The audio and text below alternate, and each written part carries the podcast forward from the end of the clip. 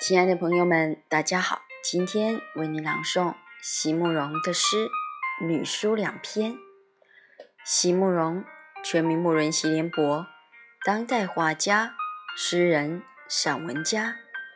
一九六三年，席慕容台湾师范大学美术系毕业。一九六六年，在比利时布鲁塞尔皇家艺术学院完成进修。获得比利时皇家金牌奖、布鲁塞尔市政府金牌奖等多项奖项，著有诗集、散文集、画册及选本等五十余种，《七里香》《无怨的青春》《一棵开花的树》等诗篇脍炙人口，成为经典。席慕容的作品多写爱情、人生、乡愁，写得极美。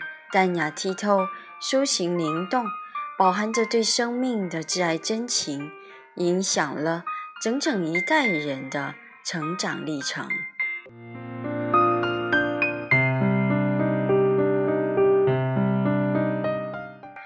女书两篇，席慕容。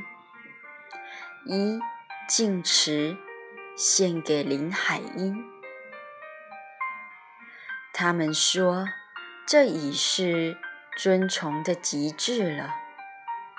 如果整个社会都称他为先生，如果整个时代都说他是女中丈夫，就是一个女子最大的荣宠了。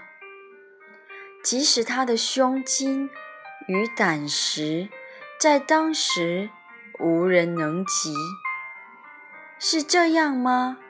只能是这样了吗？